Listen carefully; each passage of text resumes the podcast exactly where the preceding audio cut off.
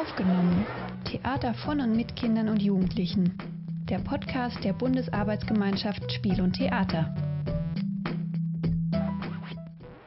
Bedingt durch die Corona-Pandemie wurden bundesweit zahlreiche Theaterprojekte und Festivals verschoben, abgesagt und teilweise in den digitalen Raum übertragen. Auf die Schließung von Theatern, Ausfälle von Theateraufführungen, Proben und Projekten reagiert die ACT mit der Ausschreibung der Ministipendien mit Abstand. Der Fonds Darstellende Künste, in dem die BAG Spiel und Theater Mitglied ist, initiierte das Förderprogramm Take Care. Die kurzfristig ausgeschriebenen Förderprogramme zielten darauf ab, die Arbeit von Künstlerinnen weiterhin zu ermöglichen. Wir beschäftigen uns in dieser Folge damit, welche Formate und Arbeitsweisen die Künstlerinnen im Rahmen dieser beiden Programme unter Pandemiebedingungen entwickelt haben und welche Impulse von diesen Förderprogrammen ausgehen können. Maike Fechner, Geschäftsführerin der ACT, berichtet uns von den Ministipendien mit Abstand, wovon eines an das Projekt Display am Staatstheater Mainz vergeben wurde, das von der Theaterpädagogin Katrin Maywald und der jugendlichen Teilnehmerin Jodi Al-Adi Al-Mohamed vorgestellt wird. Holger Bergmann, Geschäftsführer des Fonds Darstellende Künste, beschreibt den Ansatz des Take-Care-Programms und die notwendigen Maßnahmen für die Absicherung der Strukturen im Bereich der freien darstellenden Künste. Eines der geförderten künstlerischen Vorhaben wird von Ruth Brockhausen, Puppenspielerin und Leiterin des Figurentheaters Theater der Nacht vorgestellt. Die Gespräche für diese Folge haben wir im Juni 2020 online geführt. Ich bin Leona Söhnholz. Schön, dass Sie eingeschaltet haben zur zweiten Folge im Rahmen unserer Miniserie zur Theaterarbeit von und mit Kindern und Jugendlichen in Zeiten von Corona. Die Ministipendien mit Abstand wurden bereits Ende März ausgeschrieben. Wir haben mit Maike Fechner über das Programm gesprochen, das künstlerisches Arbeiten für junges Publikum mit jeweils 500 Euro unterstützte. Uns war es wichtig, dass die Künstlerinnen arbeiten können und dass es weiterhin ein Angebot für junges Publikum gibt. Weil das ja der Zeitpunkt war, wo erstmal alles geschlossen war und es gab keine zeitliche Perspektive und auch keine Ansätze, ähm, wie es gehen kann. Und wir haben eigentlich sehr, sehr offen ausgeschrieben, ähm, wirklich in alle Richtungen. Also das konnte Vermittlung sein, das konnte einfach irgendetwas sein, was mit Kindern und Jugendlichen stattfindet. Es konnte auch die Fortführung von etwas sein. Ähm, also was schon angefangen hatte und dann irgendwie verlagert wurde. Und wir haben auch nicht zunächst, wir haben gar nicht festgelegt, dass es etwas Digitales sein muss. Also es konnte auch ein Text sein. Das Ministipendium wurde sehr gut angenommen. Insgesamt sind rund 90 Bewerbungen zu den Kategorien Ausblick, drinnen bleiben, drauf, Sicht, zuhören, unter Druck und Alleinsein eingegangen. Also das hat uns wirklich ähm, überrascht, wie groß die Resonanz war auf diese sehr, sehr kleine Ausschreibung hin. Ja, und wer sich beworben hat, waren wirklich auch also große Namen in unserem Bereich. Und es haben sich aber auch sehr viele Nachwuchskünstlerinnen beworben aus ganz verschiedenen Bereichen. Und auch Theaterpädagoginnen, die ihre Arbeit eben fortführen wollten. Und einfach auch Häuser, die gesagt haben, wir wollen den Kontakt zu unserem Publikum halten. Insgesamt 15 künstlerische Arbeiten, die sich an den genannten Kategorien orientierten, konnten gefördert werden. Dann haben wir ein bisschen reduziert, haben gesagt, okay, wir nehmen ein paar, die aus diesem, die eher diskursiv sind und die aktuelle Situation reflektieren, ein paar, die ähm, vor Ort stattfinden und dann das nur dokumentieren, ähm, dann ein bisschen äh, ein paar Videoformate ähm, und dann irgendwie so versucht, möglichst viel Unterschiedliches reinzuholen. Im Rahmen einer virtuellen Spielzeit wurden die Projekte vom 20. April bis 30. Juni 2020 auf dem Blog des Kinder- und Jugendtheaterzentrums veröffentlicht. Dort sind sie auch immer noch abrufbar. Den Link finden Sie in der Podcast-Beschreibung. Viele Projekte nutzen die Möglichkeiten digitaler Medien und zeigen, wie die theatrale Verhandlung auch im virtuellen Raum möglich sein kann. Entstanden sind unter anderem Hörcollagen, Kurzfilme, partizipative Texte und virtuelle Performances. In den Projekten wurden nicht nur theatrale Formate konzipiert, sondern auch neue Formen der Begegnung und Zusammenarbeit zwischen Erwachsenen und Kindern und Jugendlichen entwickelt. Ein Impuls aus ganz vielen Beispielen war, dass die Begegnung von Erwachsenen und Nicht-Erwachsenen dort anders passiert ist. Also dass es ganz viele Versuche gab, da Hierarchien umzudrehen oder eine, eine, andere Gesprächskultur, eine andere Form von Begegnung zu schaffen, aus diesem gemeinsamen Erleben von so einer Krise heraus. Und dass daraus auch wirklich gute, also auch spannende Kunst entstanden ist, die aber eben auch in, in die Zukunft hinein vielleicht das Theater und seinen Umgang mit Publikum verändern könnte. Darüber hinaus konnten über neue digitale Theaterformen Zugänge geschaffen werden, wie Maike Fechner an folgenden Beispielen illustriert. Jemand, der eigentlich aus gesundheitlichen Gründen von Teilhabe ganz oft ausgeschlossen ist, hat jetzt plötzlich auf dieser Ebene mit dem Digitalen und mit der, äh, mit der Aufzeichnung von einem Dialog die Möglichkeit, konzeptionell zu arbeiten, anderen zu begegnen, die vielleicht in ganz anderen Institutionen arbeiten und die, wo eine, eine echte Begegnung im realen Raum, im Theater oder auch in einem Café gar, sowieso nie möglich gewesen wäre. Und ähm, das macht natürlich dann auch was mit der Wahrnehmung dieser Person, die sonst gar nicht in Erscheinung tritt. Und das ist ein bisschen ein Extrembeispiel, aber so ähnlich ist es dann manchmal auch mit den Kindern oder Jugendlichen, die dort vorkommen. Und es wurde auch beschrieben von einigen der Macherinnen, dass es den Kindern und oder den Jugendlichen vor allem auch entgegenkommt, dass sie zum Beispiel in einem Video sehr klar auswählen können, was sie von sich zeigen. Also welcher ist überhaupt der ganze Körper zu sehen oder zeichnen sie nur was oder nutzen sie ihre Stimme oder eine Bewegung, aber es ist nicht so ein, man muss sich nicht so komplett präsentieren, sondern kann eben anders auswählen. Das Arbeiten im virtuellen Raum und die Veröffentlichung von Inhalten wirft aber auch Fragen auf. Und es gab noch einen Aspekt, der ganz am Ende angesprochen wurde von einer Künstlerin. Ähm, die hatten ein Video produziert, auch mit einem Kind als Akteurin und ähm, hatten jetzt die Erfahrung gemacht, dass sie auf YouTube einen negativen Kommentar bekommen hatten. Und ich finde, das ist so eine Debatte, die uns alle in der, in der kulturellen Bildung auch beschäftigt. Wie schützen wir dann wieder die Kinder und Jugendlichen, mit denen wir ganz gleichberechtigt arbeiten wollen? Insgesamt zieht Maike Fechner ein positives Fazit für das Ministipendienprogramm, dessen vielfältige Ergebnisse wichtige Denkanstöße für neue Formen des künstlerischen Arbeitens im Theater für und mit jungem Publikum geben können.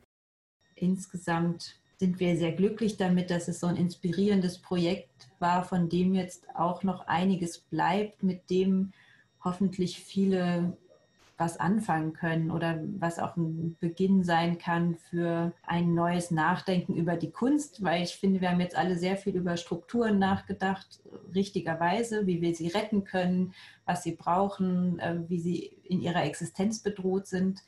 Und umso mehr Spaß macht es dann, sich gemeinsam mit Kunst zu beschäftigen.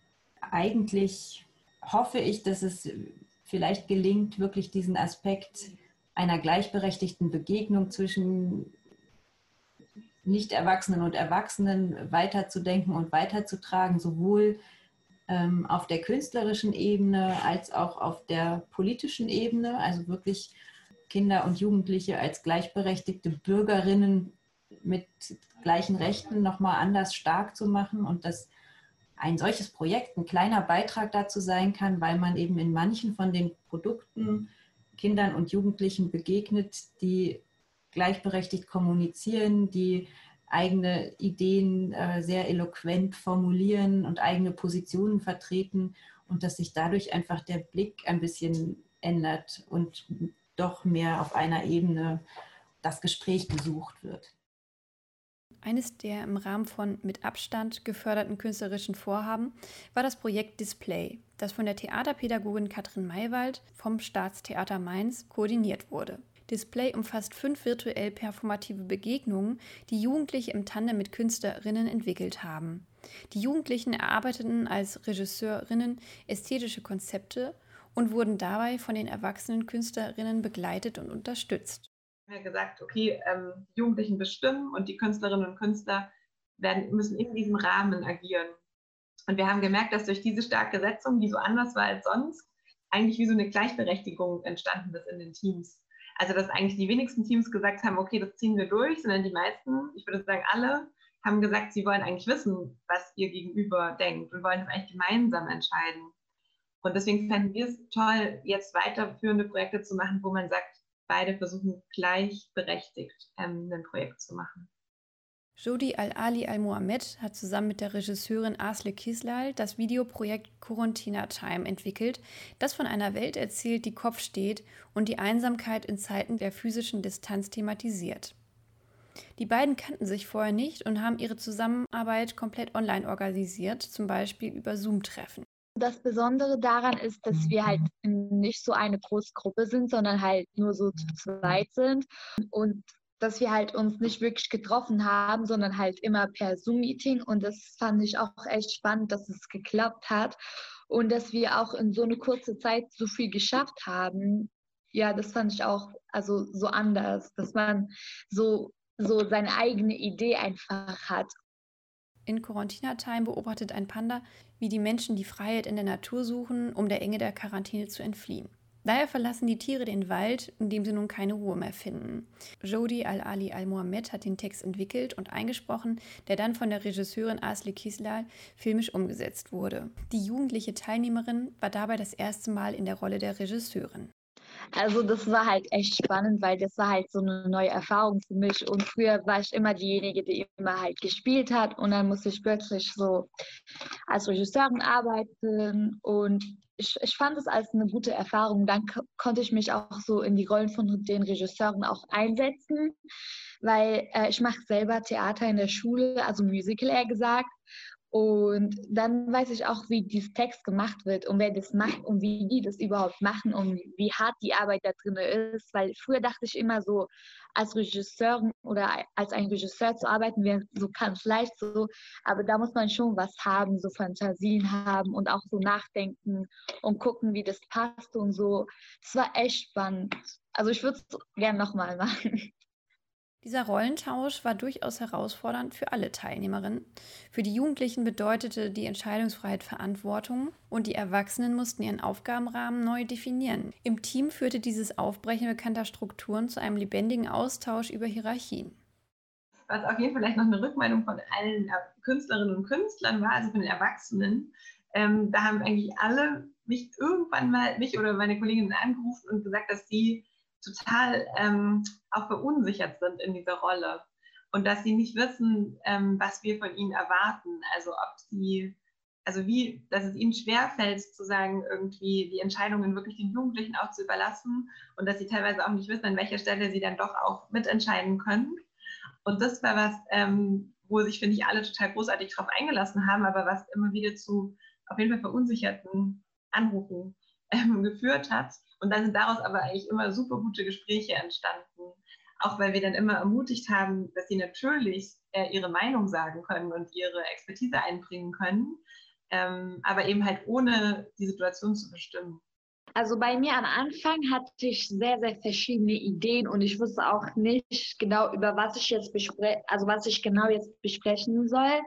Ähm, ich habe auch mit Asle öfters darüber gesprochen. Also, also das so zweimal haben wir uns halt getroffen. Wir hatten dann halt ein Meeting.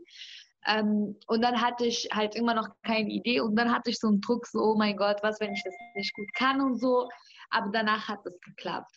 Also, ja, ich bekam dann so eine feste Idee sozusagen. Ich glaube, die, die da schon länger drin arbeiten in dem Bereich, sind auch oft gewöhnt, dass von ihnen eben sehr viel erwartet wird.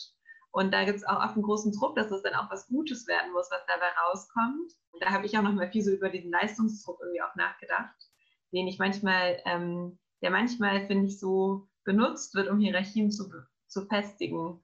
Und ich aber sagen würde, auch wenn ich zwischendurch echt Angst hatte und auch dachte, wie immer im Theater, das wird vielleicht alles irgendwie nichts, ähm, ich wirklich, also wirklich hoffe, dass wir öfter dieses Risiko eingehen ähm, und uns nicht irgendwie zu viel Druck machen, weil dann manchmal richtig gute Sachen entstehen können. Aber vielleicht auch wir scheitern können und das ist aber vielleicht auch gar nicht so schlimm.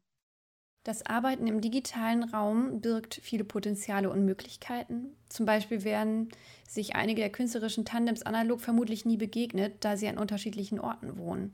Online-Kanäle ermöglichen Kommunikation und mit Open Source Software lassen sich kostenfrei Videoschnitt oder die Bearbeitung von Audiomaterial umsetzen.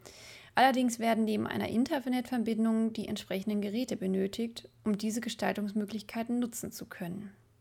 Die Verfügbarkeit von Technik stellt also eine Hürde dar, die den Zugang zum digitalen Raum beschränkt. Ich glaube, dass es manchmal ähm, ich schade fand, dass wir nicht alle unbedingt die gleichen technischen Möglichkeiten hatten. Also dass ich manchmal gemerkt habe, manche genau machen es mit dem Handy, was ja auch teilweise gut funktioniert, aber dass es immer gar nicht einfach war, so eine, eine Form zu finden, die auch irgendwie so für alle passt. Sind die technischen Voraussetzungen gegeben, können digitale Kommunikationskanäle und Medien neue Zugänge und Beteiligungsmöglichkeiten schaffen. Ich denke, dass beim Digitalen, dass es vielleicht, wenn es Leute gibt, die sich nicht so oft zutrauen, so im Öffentlichen was zu sagen, dass sie halt das beim Digitalen einfach besser können und so offener sind. Man hat einfach, man ist ehrlich, man ist offen und man kann seine eigenen Ideen auch so fortführen und auch sagen. Ja, ich würde es auch total unterschreiben, was äh, Trolli gerade gesagt hat, dass ich auch das Gefühl hatte, dass es ein paar Leute gab, ähm, wo ich das Gefühl hatte, dass sie sich besser ausdrücken können über, über das, also über ein Medium und nicht im direkten Austausch. Also dass da nochmal ganz andere Gedanken sozusagen plötzlich einen Platz finden, den sie vielleicht jetzt in einem Workshop oder so nicht gefunden hätten, weil nicht der Moment vielleicht entstanden wäre. Nach der Arbeit auf Distanz über Online-Kanäle, Telefon oder auch persönliche Treffen mit physischem Abstand würden die Teilnehmerinnen den Kontakt gerne im analogen Raum vertiefen. Also ich würde mich halt freuen, wenn wir halt dann so dieses Nachtreffen haben, dann kann ich die Leute auch kennenlernen, so live kennenlernen. Ähm, ich würde mich auch freuen, falls es so andere Theaterprojekte ge geben sollte und ich dabei machen, also teilnehmen darf. Das wäre echt nice. Katrin Maywald zieht das Fazit, dass die intensive Arbeit in Tandems eine hohe inhaltliche Qualität ermöglicht. Außerdem bewertet sie das Aufbrechen von Hierarchien als Chance für die theaterpädagogische Arbeit. Ich würde irgendwie gerne mich selbst und alle anderen, die in dem Feld arbeiten, irgendwie total ermutigen, ähm, darüber nachzudenken, dass ein künstlerischer Rahmen eben auch von Kindern und Jugendlichen gesetzt werden kann und dass man es eben auch umdrehen kann. Also dass man sagen kann, die Kinder und Jugendlichen setzen den künstlerischen Rahmen und darin agieren professionelle KünstlerInnen mit ihrer Expertise, die sie haben und auch mit ihrem Vorwissen, weil wir, glaube ich, jetzt viele Jahre immer andersrum gedacht haben und gesagt haben, es braucht einen starken künstlerischen Rahmen, in dem dann Kinder und Jugendliche agieren können. Und für mich ist dieses Experiment, das umzudrehen, gelungen und ich glaube, da ist ganz viel Spielraum, da alles Mögliche auszuprobieren und natürlich auch zu verbessern, egal ob im analogen oder digitalen Raum. Ein weiteres Förderprogramm, das kurzfristig zu Beginn des Shutdowns ausgeschrieben wurde, war die Initiative Take Care vom Fonds Darstellende Künste. Holger Bergmann, Geschäftsführer des Fonds Darstellende Künste, stellt das Programm vor. Bei unserer ersten Take Care-Ausschreibung, die ja sehr, sehr schnell am 25. März eine der ersten Förderungen war, wo eine Förderinstitution auf die aktuelle Situation reagiert hat, ähm, da haben wir ähm, Honorarausfälle, also noch konkret direkt wegbrechende, ähm, wegbrechende Aufträge ermittelt, die schon ähm, bestanden haben. Und äh, äh das in einer Größenordnung von 1,2 Millionen bei den Antragstellenden, die knapp über 100 äh, Personen lagen. Also man hatte, man hat halt gemerkt, dass hier doch eine relativ große ähm, Summe gerade ähm, nicht verdient werden kann und nicht umgesetzt werden kann in den freien darstellenden Künsten. Wenn man das hochpotenziert auf die Bedarfe und auf die Situation, die es gerade äh, aktuell ähm, gibt, ähm, dann können wir davon ausgehen, dass, äh, dass es sicherlich in dem Gesamtbereich eine, ähm, eine wirklich existenzgefährdende Situation äh, gibt. Wir haben das auch deshalb, äh, dieses Programm schnell auf den Weg gebracht, weil wir ähm, natürlich auch parallel versucht haben, alle Produktionen, die wir bereits fördern, ähm, zu stabilisieren. Und äh, das ist oft auf den Fördergrundsätzen, die es gibt, gar nicht so einfach. Ne? Weil wenn etwas nicht stattfindet und nicht zu Ende gemacht wird, dann darf es nicht mehr gefördert werden ab dem Punkt, wo absehbar ist, dass es nicht fertig wird oder nicht, äh, nicht äh, äh sozusagen den eigentlichen Ziel, das eigentliche Ziel erfüllen kann. Bewerben konnten sich Künstlerinnen, die in den vergangenen zehn Jahren an einer Produktion beteiligt waren, die vom Fonds Darstellende Künste gefördert wurde. Rund 100 künstlerische Vorhaben konnten unterstützt werden.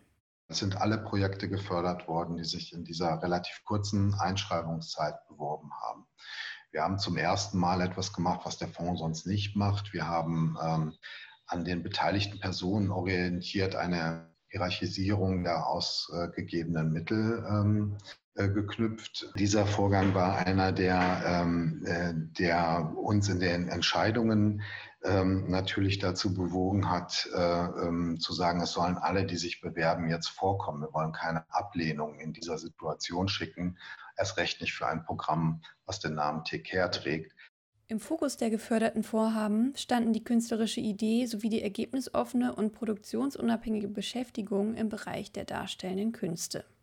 Es ist ja ein relativ kleines Programm gewesen, was erstmal ermöglicht, Auftrag anstatt äh, soziale Sicherung für Nichtbeschäftigung.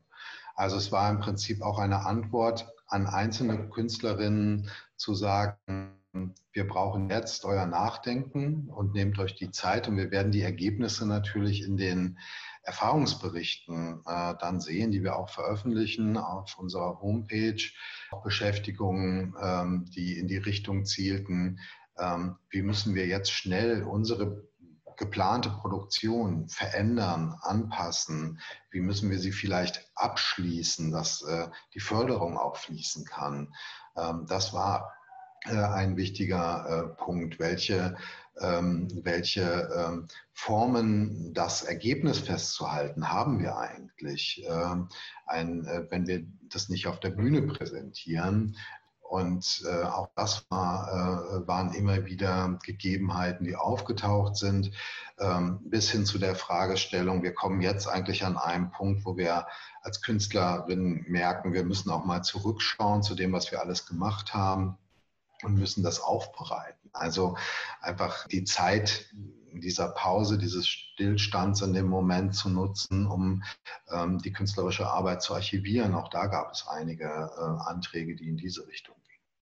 Eines der geförderten künstlerischen Vorhaben ist das Projekt Gute Nacht Kanal mit Frau Mond, das von Ruth Brockhausen, Leiterin des Figurentheaters Theater der Nacht in Nordheim, umgesetzt wird. Und dann gab es die Möglichkeit, ähm, in dieses Take-Care-Programm einzusteigen.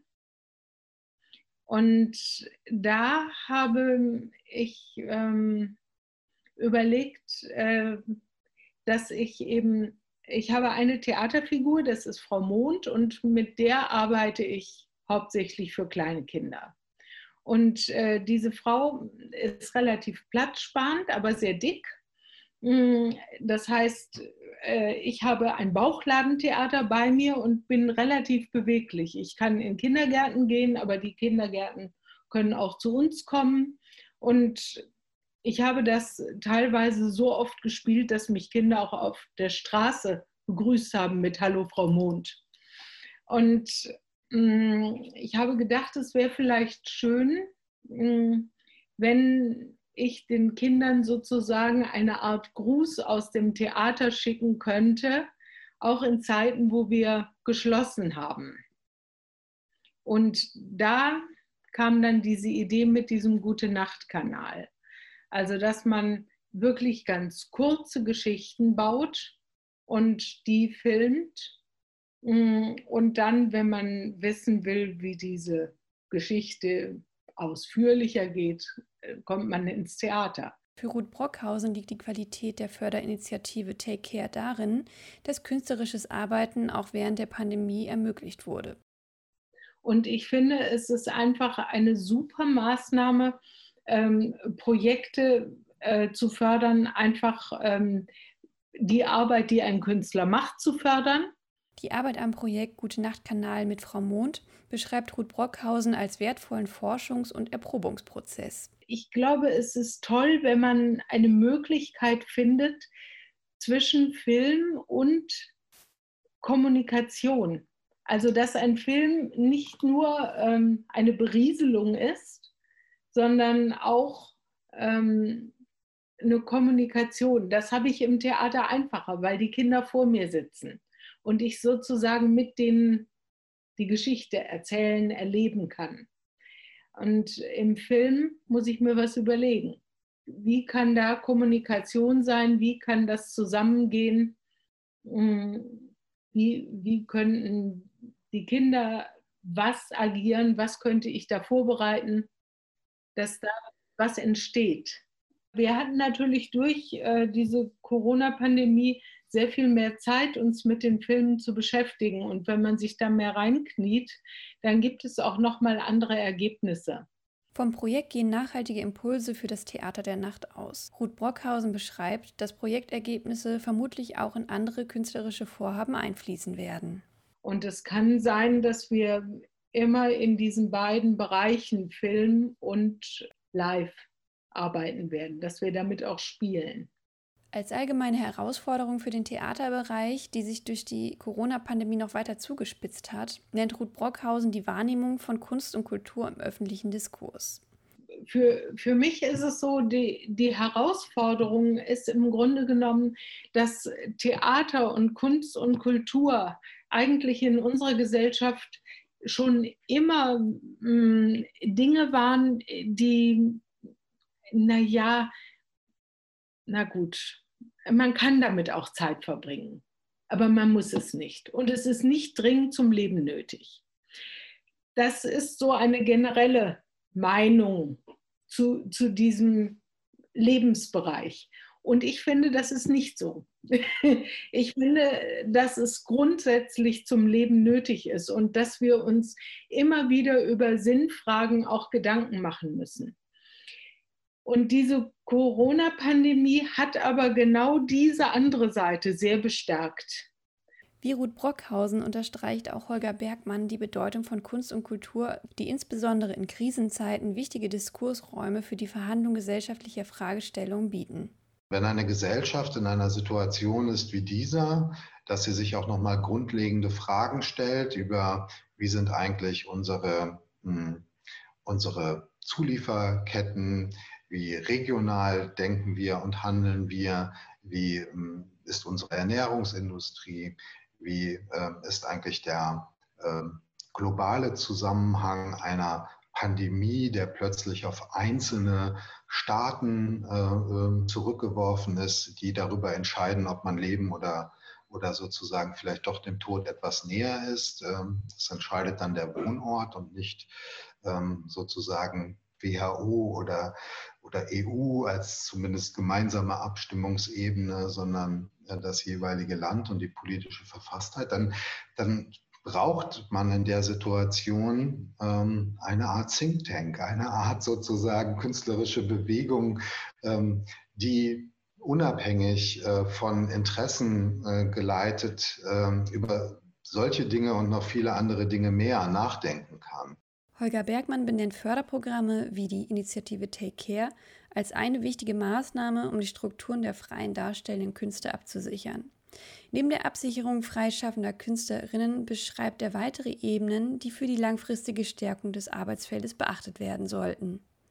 Als zweite Maßnahme ist es genauso wichtig, die ähm, Arbeitszusammenhänge, in denen die Künstlerinnen arbeiten, ähm, mit Arbeitszeiträumen und Produktionszeiträumen auszustatten. Es sind ja nicht nur die Künstler, die das Kunstwerk hervorbringen, gerade im Theater, sondern es sind von der Produktionsleitung über den Techniker, über den, den Medienkünstler, äh, der äh, mit dabei ist, die Ausstatterin, der Ausstatter. Es ist sozusagen ein ganz großes Feld und dass diese Arbeitszusammenhänge auch durch diese Zeit mit weiteren Arbeitserfahrungen kommen, ist sicherlich auch noch eine Herausforderung, vor der wir gerade stehen. Als drittes dann natürlich die ähm, äh, Strukturen, also die Orte, die produzieren von vielleicht Festival, also es müssen nicht immer Häuser sein, aber es gibt ja auch äh, nicht so steingebundene Organisationen, die, die produzieren, aber natürlich die, die Theaterorte, die freien Orte, die, äh, die auch, ähm, manche zumindest, auch da ist nichts vergleichbar, aber manche im erheblichen Maß von äh, Eigenerwirtschaftung abhängig sind. Äh, vielleicht dadurch, dass sie noch ein Kabarettprogramm machen oder dadurch, dass sie noch ein, eine Art Tanzveranstaltung mit anbieten. Es gibt ja oft sehr, sehr kreative Kombinationen sozusagen an diesen Orten, auch um zu wirtschaften und Geld in die Kunst zu bringen. Und wenn dieser Einnahmenbereich plötzlich auf Null geht, und zwar von heute auf morgen, dann ist das natürlich eine, äh, eine Frage, wie weit das strukturgefährdend äh, auch dann für die ähm, produzierenden Einrichtungen sein kann.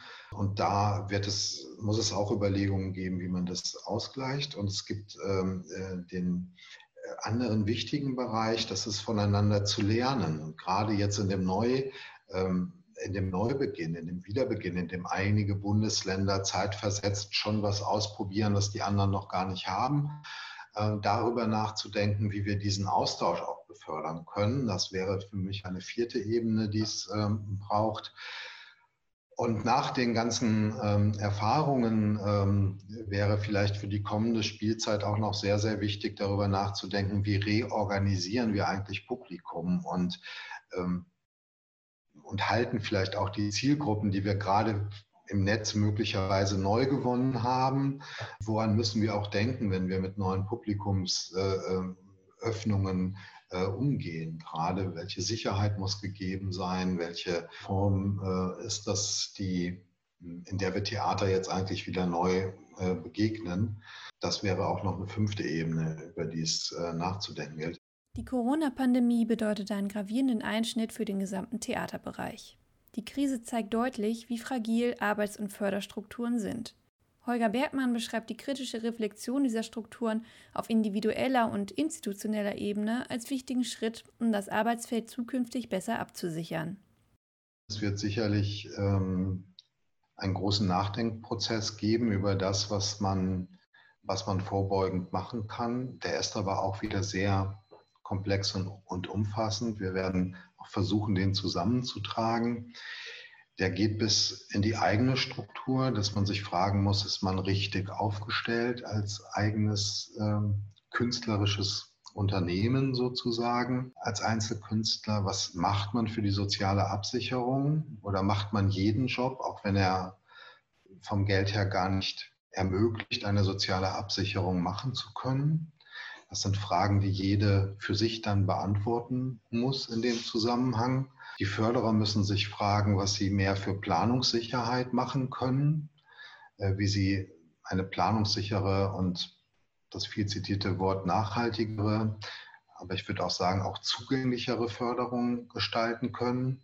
Für die Ebene der Förderung beschreibt Holger Bergmann die Notwendigkeit, Programme neu zu strukturieren, um Künstlerinnen ergebnisoffeneres Arbeiten zu ermöglichen und die Besonderheiten künstlerischer Prozesse besser zu berücksichtigen. Und es gibt vielleicht einen wichtigen Impuls, den wir schon mit anderen Förderungen, an die ja die TCARE-Förderung überhaupt aufsetzen konnte, nämlich der Initialförderung seit längerer Zeit arbeiten, ist produktionsunabhängige künstlerische Beschäftigung zu fördern. Weil natürlich gehört nicht nur die Produktion zu einem klaren Auftrag, zu einer klaren Aufführungsstruktur zum künstlerischen Arbeiten, sondern es gehört die Konzeption, die Konzeption verwerfen, eine Recherche machen, zu Ergebnissen zu kommen, die man verwenden kann, aber vielleicht auch zu Ergebnissen zu kommen, wo man sagt, na ja, es war jetzt eine gute Recherche, aber wie soll ich daraus Kunst machen? All diese Beschäftigung, die vielleicht auch manchmal äh, kein Ergebnis hat ähm, ist Teil eines künstlerischen Arbeitens. Und wenn wir insofern darüber für uns nachdenken als Fonds, und das ist immer das, worüber ich konkreter sprechen kann, dann ist auf jeden Fall diese Betrachtung von Arbeitszeiträumen, von künstlerischen Prozessen vielleicht wichtiger als die von direkten Projekten. Und äh, darüber nachzudenken, dass es im Idealfall eine Förderung gibt, in der ein Projekt oder auch zwei Projekte entstehen können, aber vielleicht auch gar keins. Dass man sozusagen etwas orientierter an dem, wie sich Kunst ähm, manchmal Bahn bricht, orientiert und nicht wie sich Produktion sozusagen Bahn bricht, weil das haben wir jetzt vielleicht auch aus der Gesamtkrise gelernt, dass das effektive Produzieren auch ein großes Problem darstellt, weil dann, wenn wir zu stark auf Effektivitätsgewinne setzen und zu wenig auf soziale, auf äh, gemeinschaftliche Komponenten, auf nachhaltige Komponenten, auf das, was in der Kunst dann vielleicht das ist, ich kann es nochmal ganz anders machen, als ihr es jemals gedacht habt, äh, als eine Komponente. Äh, das ist genau das, ähm, äh, was wir für die zukünftige Ausrichtung äh, dann doch als Gesellschaft immer wieder brauchen und was notwendig ist. Die vorgestellten Förderprogramme mit Abstand und Take Care haben künstlerisches Arbeiten und damit auch die diskursive Verhandlung gesellschaftlicher Themen in einer Zeit ermöglicht, in der zahlreiche Kulturveranstaltungen ausfielen. Die Künstlerinnen konnten im Rahmen der unterstützten Projekte neue Medien und Spielweisen erproben sowie Strukturen und Arbeitsweisen kritisch hinterfragen. Auch auf institutioneller Ebene wurden neue Wege beschritten, indem Förderung sehr kurzfristig und niedrigschwellig ermöglicht wurde. Wie können Förderprogramme in Zukunft aussehen, die den veränderten Rahmenbedingungen gerecht werden? Den künstlerischen Prozess in den Fokus zu nehmen und die Möglichkeit, ohne Ergebnisdruck arbeiten zu können, werden von den geförderten Künstlerinnen als wichtige Faktoren beschrieben, um Neues zu entwickeln. So können Experimentierräume entstehen, wie sie in den Projekten genutzt wurden und werden, die insbesondere in der aktuellen Krise notwendig sind, um neue digitale und nicht infektiöse Theaterformen und Spielweisen zu entwickeln. In der nächsten Folge fassen wir internationale Eindrücke von Kolleginnen unter anderem aus Lettland und der Türkei zu den Auswirkungen der Corona-Pandemie auf die Theaterarbeit in ihren jeweiligen Kontexten zusammen. Außerdem nehmen wir noch einmal die Miniserie als Ganzes in den Blick und diskutieren zentrale Punkte zu pandemiebedingten Auswirkungen auf das Arbeitsfeld. Wir freuen uns, wenn Sie wieder einschalten, hierbei aufgenommen. Bis zum nächsten Mal und machen Sie es gut.